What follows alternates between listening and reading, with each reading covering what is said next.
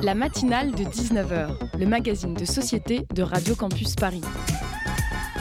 On y parle de sujets sérieux, de sujets moins sérieux, de ce qui se passe en Ile-de-France et de débats pas forcément consensuels. Tous les jours du lundi au jeudi sur le 93.9. Chers auditeurs, auditrices, ce soir, c'est le cœur lourd que je te parle. En 2021, je sais, il y a déjà tant de causes d'indignation. La précarité étudiante, la hausse de la pauvreté, les manœuvres politiciennes en vue de 2022, l'islamophobie ambiante, les conflits dans les quatre coins de la planète, le réchauffement climatique. Et en voilà une autre à ajouter à cette liste affreuse qui semble interminable. La semaine dernière, dans la nuit de mercredi à jeudi, plus de 130 personnes ont disparu en Méditerranée. Un drame qui vient s'ajouter au bilan déjà élevé en 2021, avec au moins 355 personnes ayant perdu la vie en mer selon l'OIM. Et pour ajouter au tragique, selon l'ONG Alarm Phone qui recueille les appels venus d'embarcations en détresse, je cite Ces morts ne sont pas un accident. Les victimes auraient pu être sauvées et c'est en toute connaissance de cause que rien de significatif n'a été tenté pendant plusieurs heures pour sauver ces personnes en détresse. Le quotidien belge de Standard résumait cette tragédie par ce titre révélateur L'Europe regarde 130 migrants se noyer depuis un avion. Malgré l'alerte donnée par l'ONG, l'Europe n'a fait qu'envoyer un avion en reconnaissance seulement plusieurs heures plus tard, pour ensuite renvoyer la responsabilité aux gardes-côtes libyens, qui eux, sans surprise, n'ont pas bougé. Traduction, c'est pas chez nous, ils n'ont qu'à se débrouiller. Alors que des navires marchands circulaient à proximité de l'embarcation en détresse, aucun n'a été prévenu par les autorités européennes.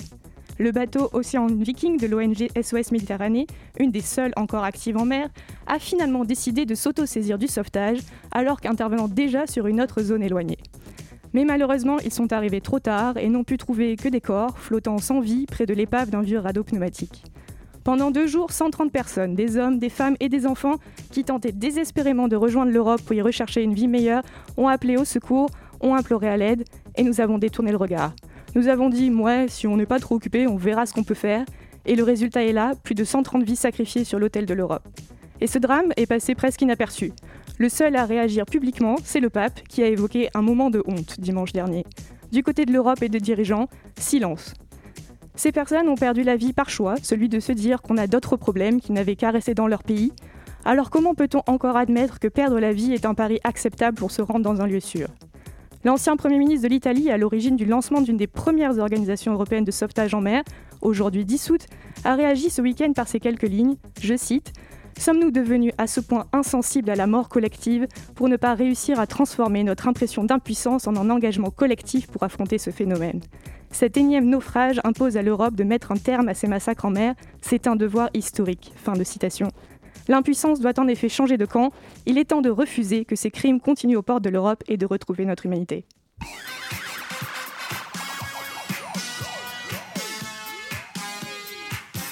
Chers auditeurs, auditrices, tu es toujours sur Radio Campus Paris, c'est la matinale de 19h. Au programme de ce soir, nous allons parler de l'utilisation d'Internet par les jeunes en période de pandémie. On reçoit Étienne Dutry, porte-parole de l'organisation WeFirst en première partie, et Stéphanie Ayusso, auteur et psychiatre ensuite. En deuxième partie d'émission, on change de ton pour parler danse. Fabienne Austin viendra nous faire découvrir la danse lorsqu'on est malvoyante, interviewée par Loïc. On aura aussi le plaisir d'écouter deux chroniques, la première de Lucas sur le film Funny People, et ensuite Léo nous parlera du combat des Josh aux États-Unis. Reste avec nous pour suivre ce contenu de qualité sur la matinale jusqu'à 19h55. La matinale de 19h.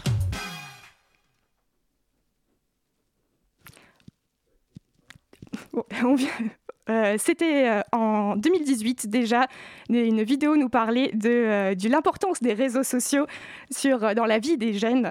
et c'est encore plus vrai aujourd'hui en période de pandémie. Le numérique a pris une place dans tous les domaines de notre vie quotidienne. Les cours sont à distance, le travail se fait par visio. On fait de plus en plus nos courses en ligne ou commander des repas. Les consultations se font à distance, le sport sur YouTube et les relations sociales deviennent de plus en plus virtuelles. À la question peut-on vivre sans Internet? La réponse est clairement non, et c'est encore plus vrai chez les jeunes et les, jeunes et les étudiants. Pour discuter de la place d'Internet dans nos vies, nous recevons d'abord Étienne Dutry, porte-parole de l'organisation WeFirst, un opérateur télécom spécialisé notamment dans les résidences étudiantes. Bonsoir Étienne Dutry. Bonsoir. Alors, WeFirst a réalisé une enquête sur les pratiques et la consommation d'Internet auprès de plus de 3500 étudiants en résidence étudiante fin de l'année dernière. Et le constat est clair, Internet, c'est une priorité pour les jeunes. À peu près un étudiant sur trois déclare préfère disposer d'une connexion Internet performante plutôt que du chauffage. Comment on explique ce tel chiffre? Oui, exactement. Bah, alors, on, le pressentait, hein, l'importance d'Internet dans, la vie, mais c'est vrai que cette enquête nous a révélé, enfin, nous a éclairé euh, sur vraiment ce qui, ce s'en faisait et pourquoi c'était aussi essentiel pour eux. Je voulais juste, avant de partager quelques faits marquants, je voulais juste préciser pourquoi en fait on avait fait cette enquête. Euh, en fait, donc nous, voilà, on, couvre en équipe en Wi-Fi euh, à peu près les, trois quarts des résidences étudiantes en France. Et en fait, ce qu'on a vu pendant les deux confinements de 2020, à la fois au printemps et en novembre, c'est vraiment un, usage du trafic Internet inhabituel euh, sur la période, d'autant plus que les, résidences n'avaient pas de taux d'occupation euh, habituel. Au premier confinement, par exemple, au printemps, il y avait à peu près 30%, euh, on estime à 30% de taux d'occupation des résidences, et il y avait un, trafic équivalent à 60% par rapport à une situation normale. Donc il y avait vraiment une suractivité. Et rebolote en novembre, on s'est on s'est on s'est regardé, on s'est voilà, on aimerait bien comprendre au-delà de ces simples chiffres de trafic, de qu'est-ce qu'ils faisaient tous les jours sur internet les, les étudiants sur nos réseaux. Et donc, du coup, qu'est-ce qu'ils font Quels sont ces, nouveaux types, ces nouvelles activités, ces nouveaux pics d'utilisation? Alors, nouveau, euh, je ne sais pas, mais intensif, oui. Euh, un, premier chiffre que je veux partager, c'est que 72% euh, des étudiants utilisent Internet au moins 6 heures par jour. Donc, au moins 6 heures par jour, voilà, nous, ça nous a, ça nous a interpellés. Bon, c'est beaucoup, ça devient, ça devient vraiment structurel dans la vie, dans la vie de mes étudiants, voilà, comme, comme le sommeil l'est aussi. Et donc, qu'est-ce qu'ils font? Bah, bah, Sans surprise, ils communiquent, ils se divertissent, ils s'informent. Le, premier usage qui revient euh, dans la bouche de, la plupart des étudiants, bah, c'est les réseaux sociaux en numéro 1. Ensuite, on a la vidéo, donc le streaming vidéo en 2. Et en 3, on a les actualités. Donc voilà, ça, répond bien à, communiquer, se divertir et, s'informer. Et donc du coup, ce chiffre assez impressionnant, plus de 30% des étudiants qui déclarent préfèrent disposer d'une connexion Internet plutôt que du chauffage, donc une vraie priorité. Mais le mot-clé, c'est quand même une connexion Internet performante. Euh, d'ailleurs, une enquête menée cet été par un autre observatoire de la vie étudiante auprès de 6000 jeunes, euh, seulement un tiers des sondés indiquaient disposer d'une bonne connexion Internet pendant le premier confinement. Donc ce qu'on veut avant tout, c'est Internet, mais que ça marche vite et bien. Oui, évidemment, Comme, comme il est comme le, service est de plus en plus critique, euh, la, qualité du service l'est également. Donc c'est le, bah, le but de tous les opérateurs, bah, aussi comme, comme de, s'assurer de la meilleure qualité de service.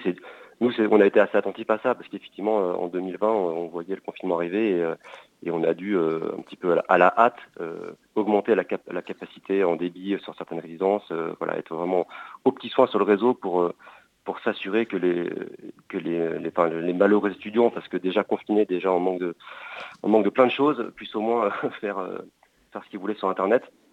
Euh, donc ça, on a été on a été très très attentif à ça. Euh, on, a, on a un deuxième, il y a un deuxième élément aussi que j'aime bien partager, c'est que encore une fois sur l'usage, donc 98% donc des étudiants ont un smartphone, donc ça c'était pas tellement une surprise, mais seulement 5% d'entre eux utilisaient leur téléphone pour téléphoner.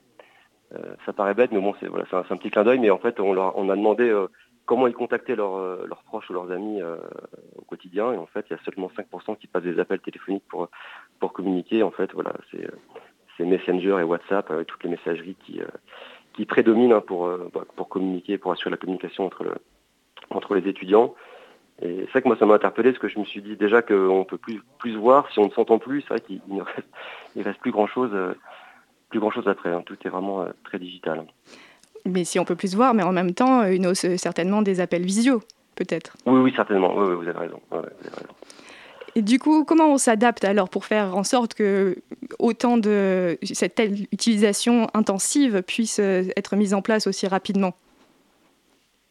Bah, sur le, enfin nous notre côté, enfin côté WeFirst, c'est ce que j'ai dit, donc c'est euh, upgradé. On a fait des redéploiements aussi à l'été, euh, l'été 2020 pour euh, assurer une, bonne rentrée, parce qu'on on se doutait bien que le, bah, le premier confinement c'était un peu la surprise pour tout le monde. Le deuxième confinement, on l'avait vu un peu mieux arriver, et donc on a profité de l'été 2020 pour pour redimensionner, remettre des bornes Wi-Fi, augmenter les débits en fibre optique partout où on pouvait.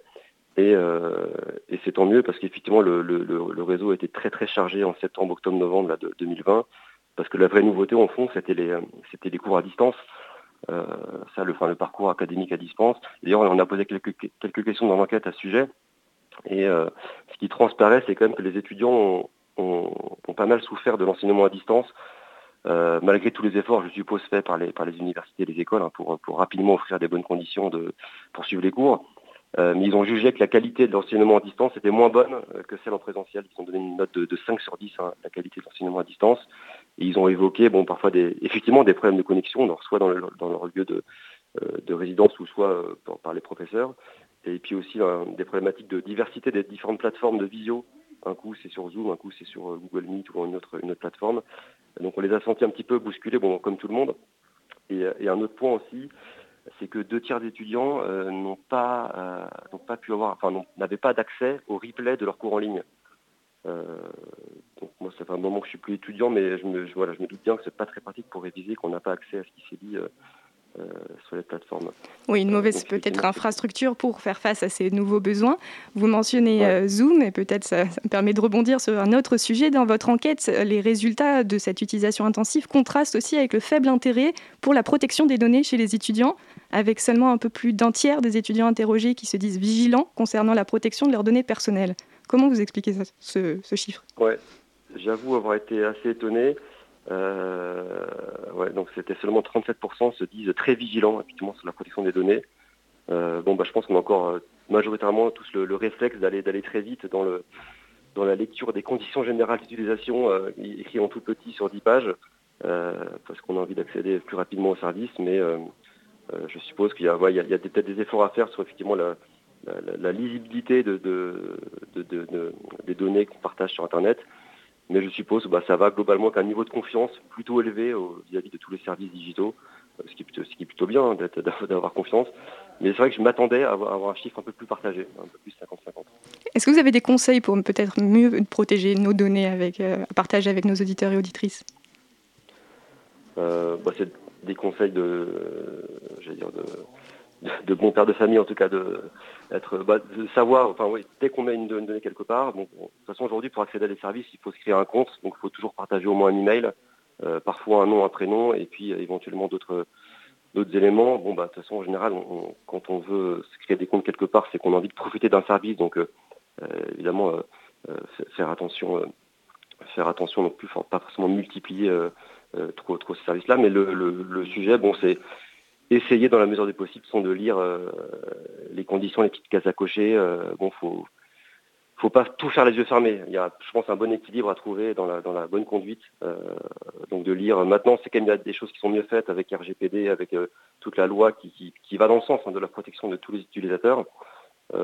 donc un petit peu de, vigilance au moment de créer un compte. Il y a souvent un, deux, trois, une ou deux, deux trois cases à cocher. Euh, voilà, faut un, peu de vigilance et ça vaut le coup parfois peut-être de perdre un petit peu de temps pour être bien informé sur, sur ce qui est fait des données. Et dans votre requête, vous mettez aussi en avant la préoccupation environnementale des pratiques numériques chez les étudiants, euh, avec un peu plus de 60% des répondants qui estiment que le caractère énergivore du streaming et des data centers pourrait faire évoluer leur habitude de consommation. Comment on s'adapte pour avoir une vie numérique écolo de votre côté? C'est pas évident et c'est toutes les contradictions de cette, en tout cas de la jeunesse, c'est que il n'y a, pas de surprise hein, pour faire fonctionner Internet, il faut, faire tourner des serveurs. Euh, donc on sait que c'est des éléments qui consomment. Alors après, il faut voir aussi le bilan global, l'équilibre. Hein. Tout ce qu'on fait aujourd'hui en visio, on ne fait plus forcément en se déplaçant et en, polluant avec des transports. Donc euh, quelque part, il faut voir vraiment la, la, big picture, comme on dit. Euh, mais, euh, mais voilà, toute la partie RSE, responsabilité sociale environnementale, ça nous a, enfin, ça nous a paru pertinent de, le mettre en conclusion, de les interroger, bah, pour révéler justement ces contradictions. On veut un monde plus écolo et on veut quand même euh, avoir la, fibre très haut débit. Donc c'est forcément un petit peu contradictoire, mais chaque opérateur, il y y a des choses qu'on peut faire. Enfin, nous, on est, on est, assez engagé là-dedans. On essaie de récupérer des, matériels euh, de, recycler le matériel qu'on démonte parfois pour le mettre ailleurs ou pour le euh, recycler proprement. Il y, a, plein de choses à faire. Ça sera jamais consommation zéro à la partie internet et télécommunication, mais chaque opérateur a un rôle à jouer là-dedans. Et, euh, encore une fois, je pense que c'est bien d'avoir la, vue d'ensemble sur l'équation générale de, versus écologie. Et du côté de l'utilisateur, qu'est-ce que l'utilisateur peut faire pour être plus écolo en ligne?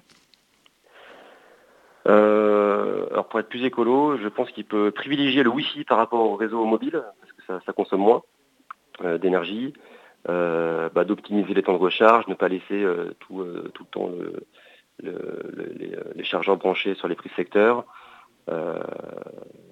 Et, mais c'est vrai que le, Wi-Fi consomme moins que les, réseaux 4G, 5G. Donc si quand ils sont chez eux, quand, ils ont accès à un réseau Wi-Fi, c'est préférable de se connecter en Wi-Fi plutôt qu'en 4G, même si la couverture 4G peut être bonne parfois dans, les bâtiments. Et comment vous allez faire face à la transition qu'on espère euh, prochaine d'un monde peut-être plus en présentiel qu'avec euh, une utilisation Internet aussi intense? Comment vous, allez vous adapter? Quelles sont les leçons que vous avez tirées, que vous allez essayer de mettre en place pour la suite? Bah Nous, sur la partie qualité de réseau, finalement, on est, prêt parce que ce qu'on a, ce qu'on a fait là depuis bah, toutes les années, puis euh, de façon plus dynamique en, 2020 et début 2021, si on est prêt pour, pour satisfaire les usages d'une population 100% euh, privé de liberté et donc qui consomme beaucoup, on sera, on sera aussi bien le faire dans un, dans un monde euh, plus équilibré, euh, qui arrivera le plus rapidement possible évidemment. enfin, nous, notre rôle en tout cas de, d'opérateur Wi-Fi pour donner des accès, finalement, et ça va nous, il devrait y avoir un petit peu moins d'usage, on devrait assister à une petite baisse d'usage à, la mesure que les universités ouvriront et que, et que, les, et que les étudiants prendront l'apéro dehors avec les copains plutôt que, que regarder des séries sur Netflix. Est-ce que vous prévoyez de faire une nouvelle enquête pour euh, voir l'évolution de ces comportements numériques? Euh, On ne s'est pas projeté, mais vous me donnez une, très bonne idée. Je pense effectivement que ce sera intéressant. Alors peut-être ouais, à la fin de l'année, je pense que, pour qu'on ait un an, de, un an de recul pour mesurer les écarts et voir un petit peu comment, comment, euh, comment la situation et la vie d'Internet a, évolué. oui, ça, ça, paraît, ça paraît être intéressant. Ah bah, très bien, merci beaucoup Étienne Dutry de Wi-Fi First d'avoir partagé avec nous ces résultats de cette enquête et on vous attend pour la nouvelle enquête prochainement sur la matinale. On continue à échanger sur le sujet avec une nouvelle invitée juste après une courte pause musicale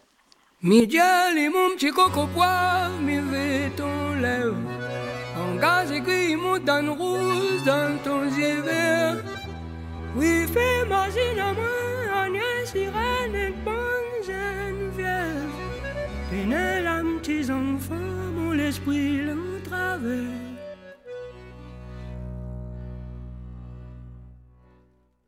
Il m'est indifférent que l'oiseau dans l'allée aille.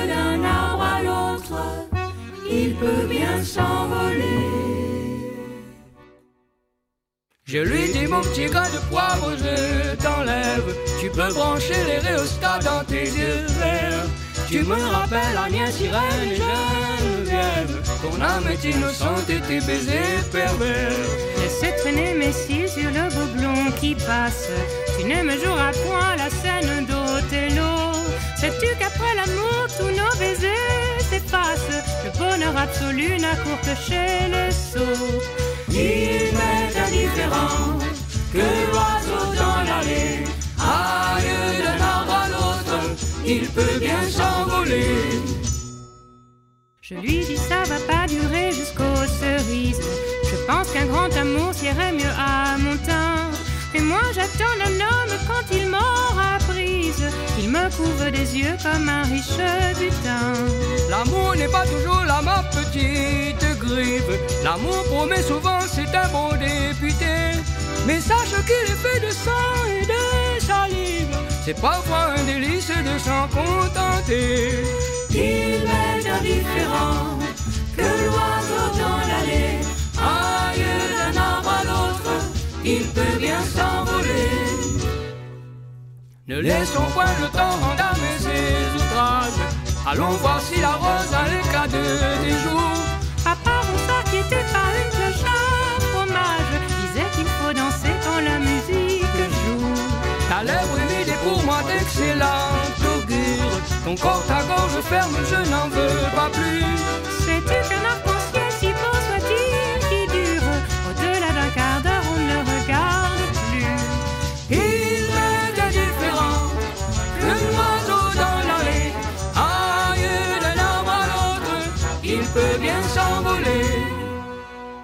J'ai dit vous me jugez sans doute un peu bégueule. Mais je me méfie de ceux qui ont choisi d'arpenter. Ce jardin où les robes s'ouvrent toutes seules. La mienne, celui qui m'aime pourra seul me loter Et c'est ainsi messieurs que je me suis fait faire aux pattes Le vent qui bat sa porte est fait de mes soupirs. Elle me fait mal avec l'eau gros sur la patate. Les honneurs de son corps consentant de la mairie. La, la, la, la, la, la.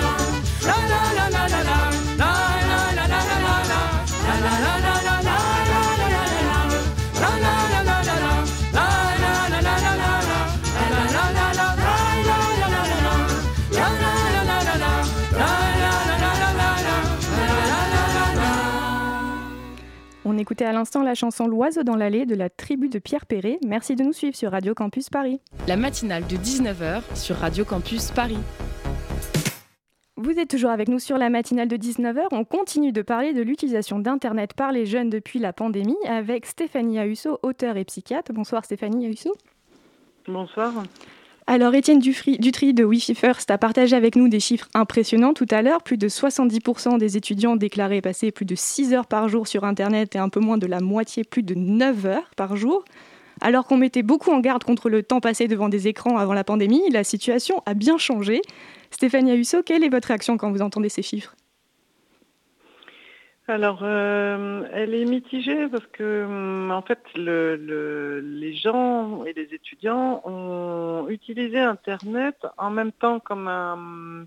Ça a été en même temps une cause de peut-être de, difficultés psychologiques, mais en même temps, ça a été aussi parfois une manière de céder. Euh, donc, euh, je suis partagée sur, euh, sur la question. Je ne dirais pas c'est mal ou, c'est bien. je pense que ça a aussi été utile. Justement, peut-être pour creuser la question de l'utilité et comment Internet et le numérique plus largement, comment ça peut être utilisé pour mieux gérer cette période difficile? Est-ce que vous avez des conseils, des retours? Il y a eu mm, des études qui ont été faites euh, auprès d'étudiants, alors c'est des, étudiants américains, mais euh, beaucoup d'étudiants qui passaient effectivement beaucoup de temps sur Internet ont aussi utilisé euh, des applications de méditation, dans les réseaux sociaux plutôt des choses tournées vers le bien-être, des applications autour un petit peu du style de vie.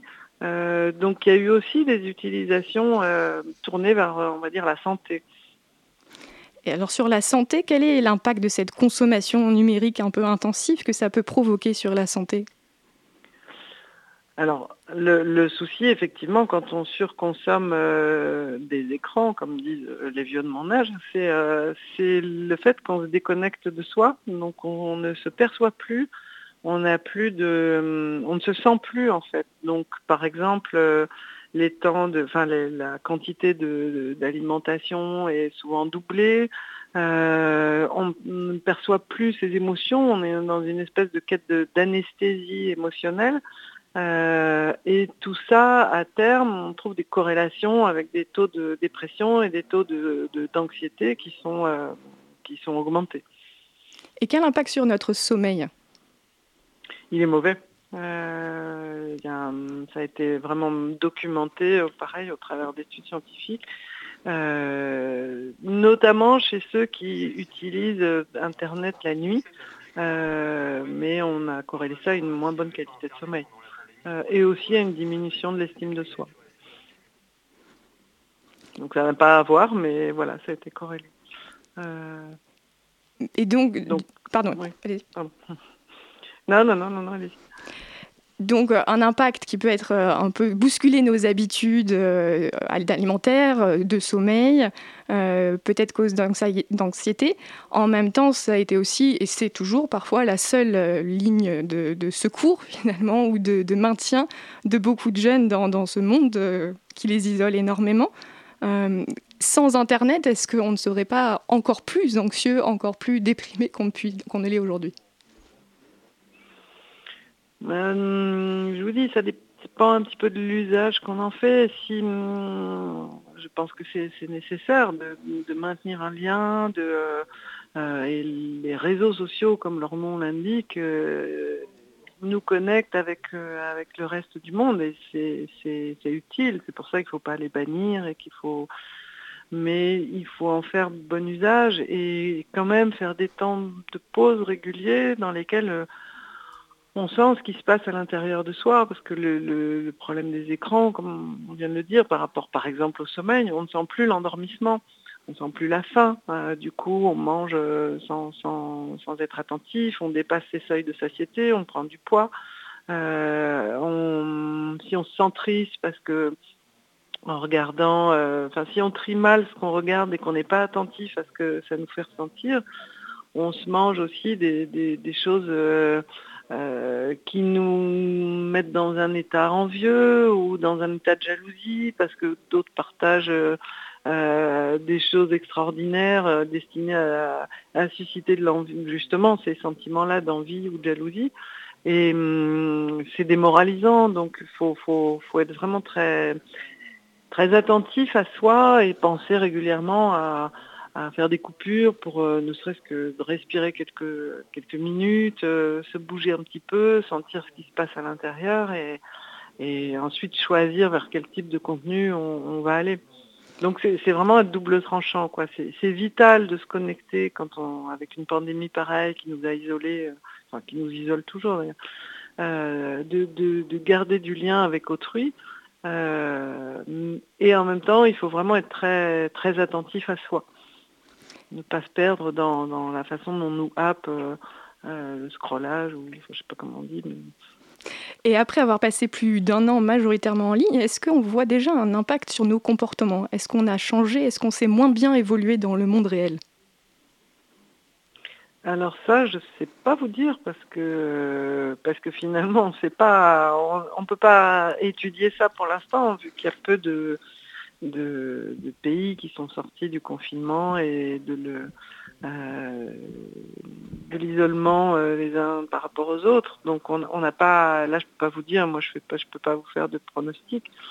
J'ai le sentiment, mais c'est là c'est mon avis personnel, c'est pas un avis documenté que euh, que pareil il y a une sorte de paradoxe, c'est-à-dire que les gens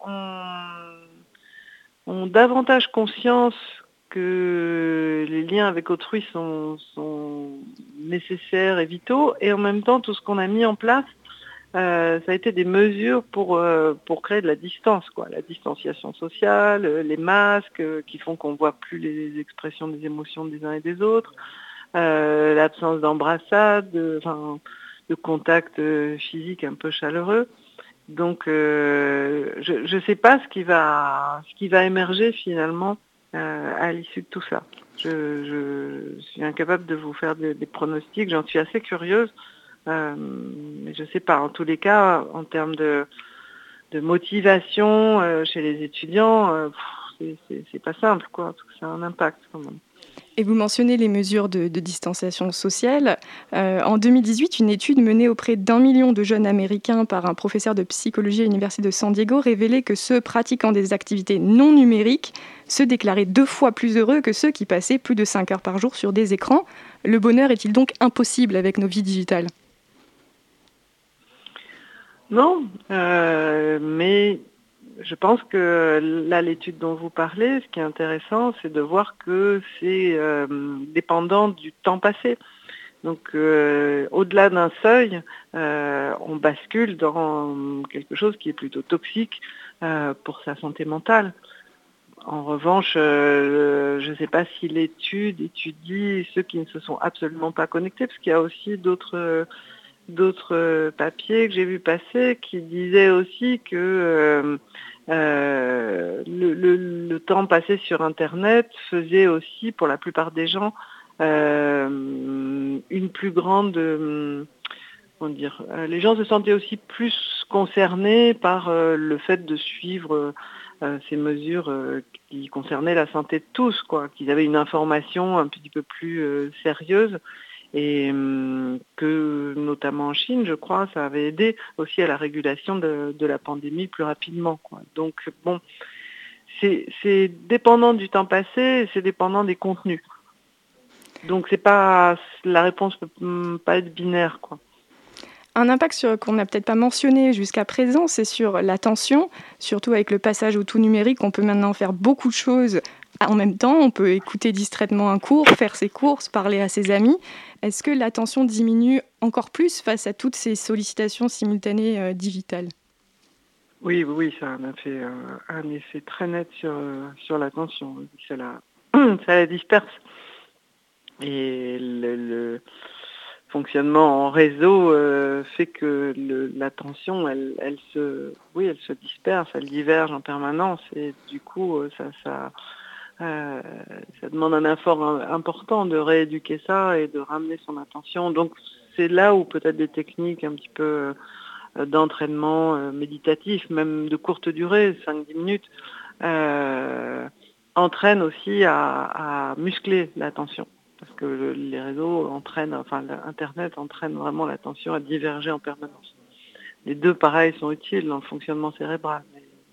Il faut, quand on a été trop dans la divergence, on se perd. Donc faire des pauses, respirer, peut-être la méditation. D'autres conseils pour mieux gérer cette vie numérique?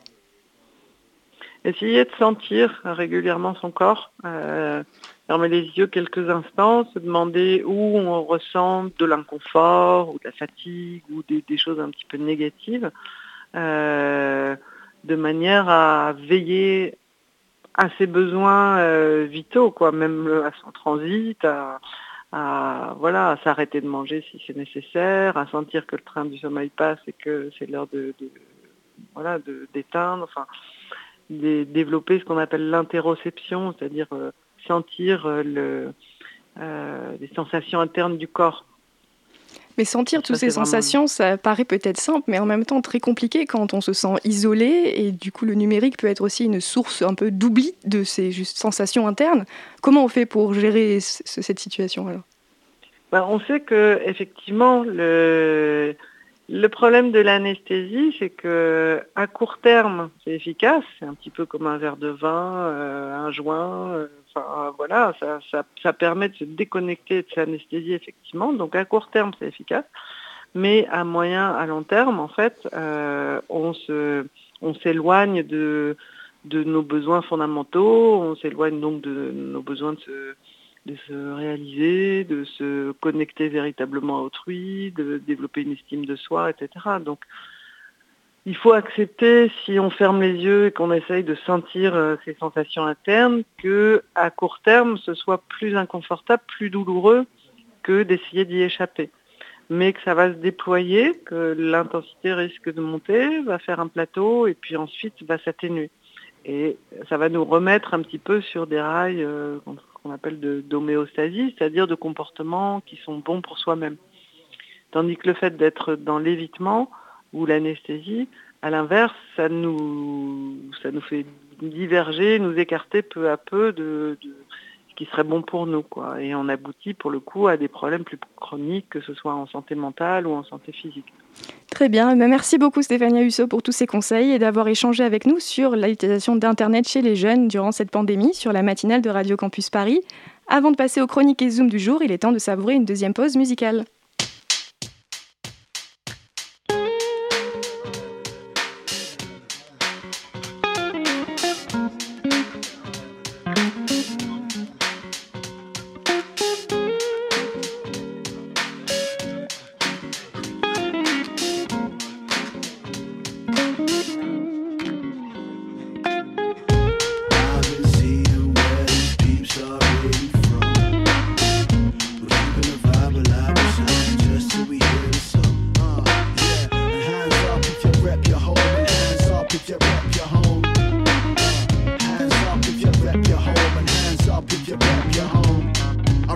Side of the city where things are known to go down. Spit around with my lyrics, I'm hitting it from the ground. Let me pound. Barney Yatters with the east side beat. skate is the ends and it's inside me. Street by street, let the bars invigorate your flow. When I'm spitting from the road, they yelling, Barney, let's go. Let me flow, spitting my song. Barney repping my home. Never alone, I'm keeping the fire, pass me the coal. Uh, life's a journey, so making friends is the best. Home is somewhere where you're spending the best time. Oh.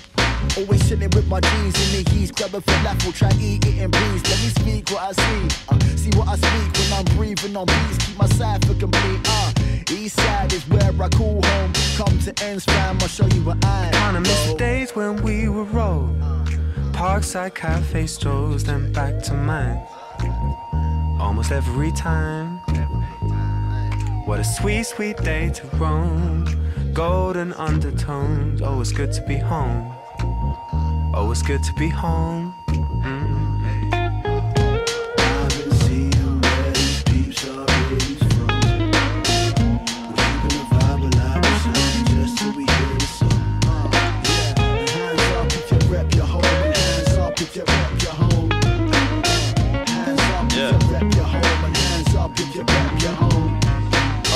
Yeah, yo, I will show you how I live.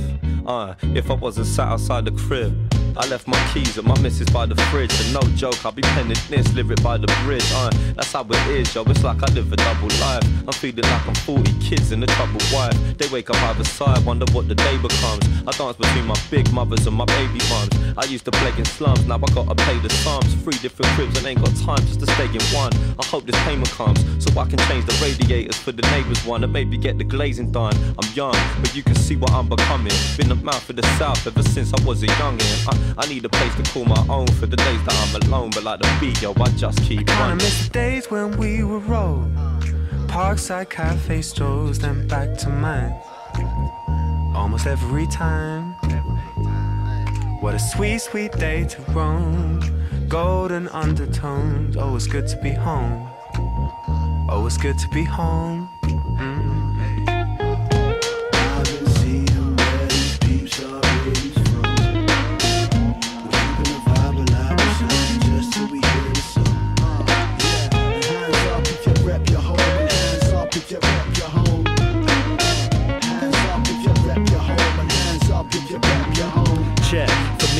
Just a place where all the travelling stops. A place to rest, lay in my nest before I'm hatching a plot. Seems easy, but it's actually not. It's hard to function when the time zone's jumping like a jack in the box. Not the trials and tribulations of an average job, but more rewarding. Tour is exhausting, but it's important, so I'm all in. And if home is truly where the heart is, then my heart's a moving target, cause I'll be daily departing. And I could write a book about the cities I've seen, but I'll be forever deeming London City supreme. Though I never pay attention to the postcode wars, barely at home to check the post no more. Always on the move, I'm on the mission to deliver what they ask for. Looking at the past through the stickers on my passport. On écoutait à l'instant Good to be Home de Barney Artist. Merci de nous écouter sur le 93.9. La matinale de 19h sur Radio Campus Paris. Et tout de suite, place à notre première chronique de ce soir. Lucas Richard va nous parler du film Funny People, un film qui part de stand-up, un sujet qu'il apprécie particulièrement, mais surtout un film qui lui a apporté des émotions surprenantes. Je vais vous parler du film Funny People de Jude Apatow, parce que je l'ai vu pendant le premier confinement et pour la simple raison que je me suis senti comme une merde après l'avoir vu. Et le cinéma, c'est comme tous les arts, ça a pour but de faire ressentir des émotions. Et se sentir comme un loser, ça fait partie de la liste des émotions, juste entre le seum et la flemme. Le film raconte la vie d'un humoriste super connu joué par Adam Sandler. C'est genre Dieudonné avant son épisode antisémite, et il apprend qu'il a le cancer. Adam Sandler, hein, pas Dieudonné. Dieudonné fit des vidéos YouTube. Dedans, il y a Seth Rogen qui joue Seth Rogen. Son personnage, c'est un humoriste qui fume de la bœuf et qui ressemble à un jeune branleur. Je suis désolé, mais c'est à peu près à quoi Seth Rogen il ressemble en vrai. Il y a Jonah Hill qui joue un jeune dodu boutonneux qui raconte des blagues et qui est pas super sympa. Donc en fait, c'est Jonah Hill qui joue Jonah Hill. La directrice de casting, elle a fait un super bon taf. C'est Alison Jones. Voilà, je donne des infos. C'est une chronique euh, faite comme dirait les Migos et mon pote Esteban que je connais super bien. C'est une chronique faite pour la culture. Je vous submerge de culture, cultivez-vous les mecs. Bref, le film Funny People il a l'air triste mais en vrai c'est cool. Je me suis senti comme un loser en le voyant, mais déjà c'est parce que je l'ai commencé à 5h du mat, et donc à la fin du film j'ai entendu ma mère se lever pour aller travailler. Et ça quand tu fous rien ça te fait culpabiliser. Tu te dis il faut que je fasse un truc, demain je trouve un travail, je fais quelque chose de ma vie. C'est pas possible de se lever à 16h et de voir tellement peu la lumière du jour que t'es aveuglé par des nuages gris. Mais c'est pas que pour ça que je me suis senti comme un naze, un raté. C'est parce que je suis une merde. Non, c'est faux. Faut jamais se dénigrer, faut connaître sa valeur. Moi perso, je m'estime au niveau d'une vieille PS2 un peu poussiéreuse avec une carte SD craquée. Mais revenons-en au film. Il est cool parce qu'il montre les coulisses du stand-up américain avec des acteurs et un réal qui sont tous déjà montés sur scène et donc en vrai c'est cool. Et être humoriste, c'est juste être un troubadour du futur. Sauf que si t'es pas drôle, tu meurs pas décapité, c'est juste un moment super gênant. Un peu comme se moucher avec de l'eau dans la bouche. Je finirai pas cette comparaison, je vais tester directement devant votre famille. Vous ressentirez à peu près la même chose. Il y aura énormément de déceptions. C'est à peu près ça le message du film. Ah non, faut pas tromper sa femme aussi. Mais ça, normalement, vous le saviez déjà, vous n'avez pas besoin de voir le film pour le savoir. Non, en vrai, ça parle également beaucoup des problèmes du métier d'humoriste, où mentalement c'est vachement dur. Surtout qu'Adam Sandler, il est très seul pendant tout le film. Et je pense que je me suis identifié à lui parce que c'était mon cas et parce que comme lui, on gère tous les deux des meufs super fraîches parce qu'on a un physique assez impressionnant. En plus, le film a été un flop commercial aux États-Unis. C'est un peu comme le stand-up en soi, c'est des mecs drôles et touchants qui ont pas de thunes et qui vivent au RSA. Avec très peu d'élus qui accèdent à la lumière et qui remplissent des grandes salles. Enfin, c'est un flop américain, il fait 50 millions au box-office. Juste une question de point de vue. En France, ça vend autant, c'est élevé au rang classique, à côté de la Grande Vadrouille et Fantomas. Mais je comprends que les mecs soient déçus quand on sait que sur 75 millions de dollars de budget, il y en a 25 qui sont partis dans le budget coquet d'Adam Sandler et Seth Rogen. Si je devais définir ce film, je dirais qu'il est cool comme un pantalon qui tombe parfaitement sur une paire de chaussures, ou un bon match de basket qui finit au buzzer. Funny People, c'est un son de Drake, ça a des défauts mais ça reste super sympa et c'est émouvant. Et en plus, il y a Eminem qui parle de l'homosexualité. Merci Lucas de nous avoir expliqué comment Adam Sandler l'a fait, se fait se sentir comme un raté, même si en réalité on est tous un peu un raté aux yeux de quelqu'un, et donc aussi une réussite dans le cœur de quelqu'un d'autre. Le Zoom, dans la matinale de 19h. Chers auditeurs, auditrices, tu es toujours sur les ondes de Radio Campus Paris et comme chaque soir, c'est l'heure du Zoom. Ce soir, on reçoit Fabienne Ostan, danseuse professionnelle et malvoyante qui a créé l'association Danse les yeux fermés en 2012, interviewée par Loïc. Bonsoir à tous les deux. Bonsoir Nadia, bonsoir Fabienne Ostan. Bonsoir tout le monde. Alors nous sommes à la radio et montrer la danse, c'est un peu compliqué. Alors je propose que pour commencer, on écoute un petit extrait du danseur étoile Paul Marc. Il était invité de l'émission Boomerang sur France Inter en janvier dernier et il raconte une chorégraphie. Un chassé un double saut de basque, un petit détourné, un grand port de bras, et on court toute la scène pour aller se placer dans la diagonale. Là, c'est la partie des pirouettes. On a un double rond de jambes, tombé pas de bourré, pirouette, un grand fouetté, et on ramène au jarret. Et on recommence double rond de jambes, pas de bourré, pirouette au genou, fouetté attitude et ramener jarret genou. Une troisième fois double rond de jambes, tombé pas de bourré, cette fois uniquement des pirouettes où je mets plein, plein, plein, plein, plein, plein, plein. On finit quatrième, un grand port de bras et on court pour se placer au centre de la scène. Paul Marc qui raconte la chorégraphie de Basile dans le Don Quichotte de Nouriev sur France Inter il y a quelques semaines. Comment peut-on reproduire des mouvements sans les voir, Fabienne Ostan euh, bah, Moi, pour ma part, j'apprends le langage des chorégraphes. Mmh. Tout simplement parce qu'en fait, chaque chorégraphe a sa manière de parler, sa, sa gestuelle propre à lui. Et euh, donc, euh, moi, dans, mes débuts, quand j'ai commencé vraiment à aller dans les écoles de danse et euh, prendre des cours, des cours et des cours, moi, mon objectif, c'était qu'est-ce que je vais mettre en place pour que je puisse suivre quelque chose. Donc, ça a mmh. été, dans un premier temps, bah, l'ego, hein, le, le mettre tout de suite très bas, et de se dire bon ben je vais pas faire le cours comme tout le monde puisque je ne vois pas la même chose que les autres. Mais à l'époque je ne savais pas qu'il fallait que en fait j'étais dans la recherche. Et d'un coup euh, parce que c'est quand même frustrant d'arriver dans, dans, des cours et en fait on a l'impression d'être comme dans Fantasia, les fameux hippopotames, et qu'on regarde les autres, ce sont des gazelles et nous on est des petits hippopotames, donc euh, j'étais un peu euh, verte. Et à un moment donné, je me suis dit, mais au fait, tu payes le cours, donc on va se détendre et puis on va apprendre au fur et à mesure, au fur et à mesure. Et ça demande par contre beaucoup, beaucoup, beaucoup, beaucoup de travail, beaucoup, beaucoup. Comment vous vous êtes mis à danser? Alors je me suis mis à danser ben, enfant je crois que je suis née en dansant. Euh, moi, la musique, euh, le mouvement, c'est quelque chose, euh, c'est voilà, c'est comme ça qu'on pourrait me définir. la musique me transporte, m'emmène en permanence, me donne des images. Donc, ce qui est drôle, c'est que je suis malvoyante, mais la musique m'apporte justement le relief de la vie, le relief mmh. tout simplement. Et, et, la danse, c'est comprendre dans son corps. Moi, en fait, j'adore savoir comment tout ça euh, génère, comment, euh, un mouvement peut partir ou de la main ou de l'épaule et que s'il part de la main, il ne sera pas du tout la même que s'il part de mon épaule. En fait, voilà, c'est des petites subtilités que, que j'affectionne.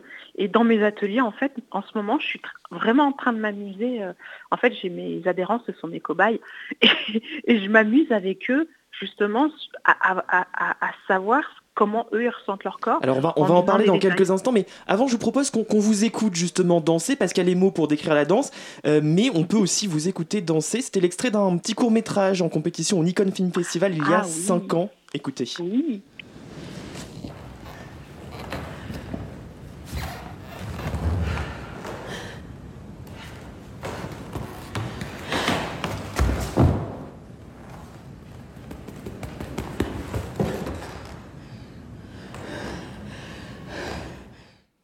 Le son de vos pas sur le sol, vos bras qui touchent votre torse, votre corps qui tombe, surtout votre souffle. Qu'est-ce que vous ressentez quand vous dansez? Euh, bah, Qu'en fait j'ai ma deuxième vie.